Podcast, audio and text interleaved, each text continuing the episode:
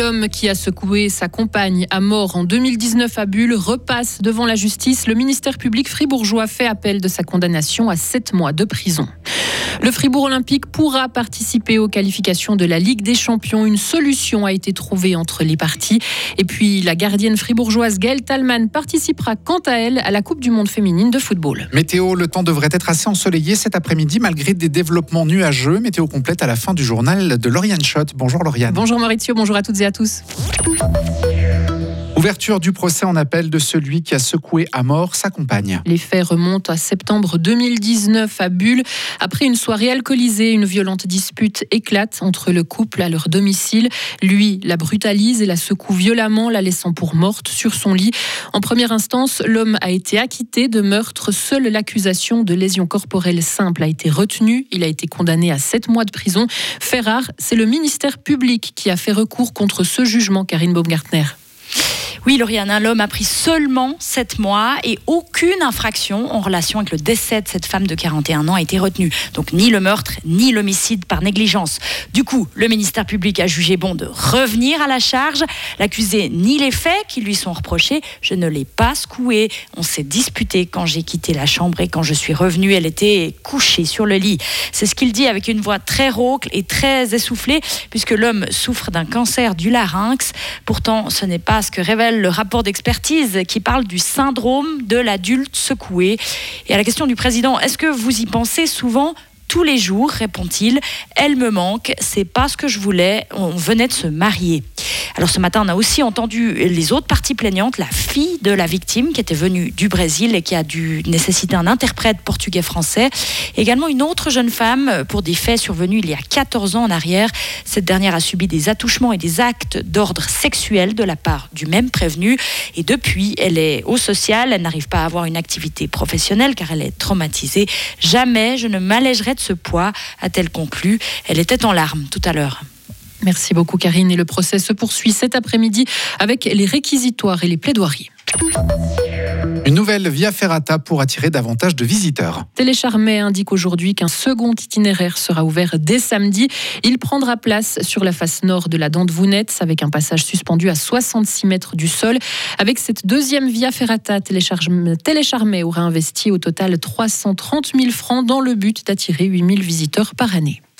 Le taux d'impôt pourrait réduire dans le canton de Vaud. Le gouvernement présente un projet de loi qui a pour but de diminuer de 2,5% l'impôt cantonal sur les personnes physiques dès l'année prochaine.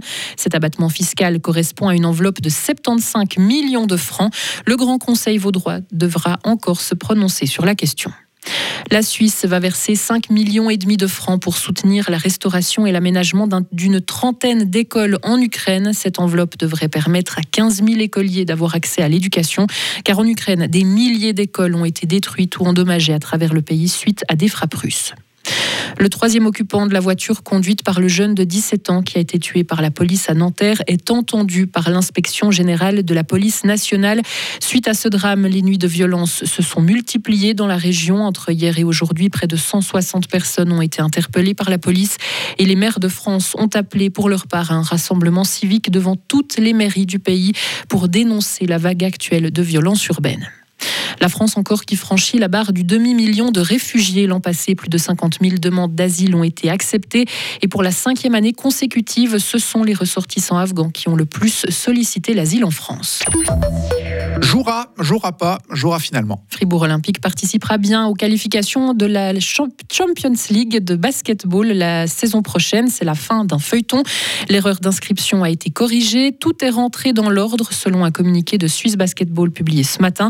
Et selon le document, la faute empêchant Olympique de participer à la compétition ne vient pas de la fédération suisse Hugo Savary. Nous vous en parlions il y a quelques jours. C'était le choc pour le club qui formait un effectif spécialement pour cette compétition. Selon nos informations, l'inscription officielle avait été envoyée à la mauvaise adresse et sans demande d'accusé de réception par Swiss Basketball. La fédération a donc réagi selon son droit. Swiss Basketball n'a pas oublié d'inscrire Fribourg Olympique à la Basketball Champions League. La Fédé se dit tout autant étonnée que nous lors de l'annonce de la liste des 24 participants aux qualifications pour la compétition et de l'absence de Fribourg Olympique de cette liste. Et une solution a été trouvée entre-temps et Olympique est donc désormais inscrit. Effectivement, cette mésentente ne s'explique donc pas selon Swiss Basket. Ce n'est pas de sa responsabilité. La faute incomberait à la société Basketball Champions League SA qui n'aurait pas fait suivre l'inscription à l'interne et n'en aurait pas tenu compte malgré sa bonne réception dans le délai. Contacté, Fribourg Olympique n'a pas pu confirmer cette information dans l'immédiat. La validation officielle est tombée vers 11h30 ce matin par l'entreprise gérant la compétition qui a indiqué sur son compte Instagram que Fribourg Olympique, champion de Suisse en titre, rejoignait bien la compétition. Les Fribourgeois devront passer par un match de pré-qualification contre une équipe écossaise avant de pouvoir accéder aux trois matchs de qualification. Merci beaucoup Hugo et le tirage au sort des qualification de la Champions League est prévue ce mercredi déjà. Une disputera la prochaine Coupe du Monde féminine de football. Gaëlle Talman figure dans la sélection officielle dévoilée ce matin par l'équipe de Suisse. Pour la, gardienne gruérienne, il s'agira de sa deuxième Coupe du Monde après celle de 2015 au Canada. Et la Coupe du Monde débutera le 20 juillet en Australie ainsi qu'en Nouvelle-Zélande. Remporter une étape du Tour de France, c'est un truc de malade. Ce sont les mots du français Victor Lafay. Le cycliste tricolore a gagné hier la deuxième étape du Tour de France. Victor Lafay actuellement en pleine forme. Il s'était déjà mis en évidence samedi lors de la première étape.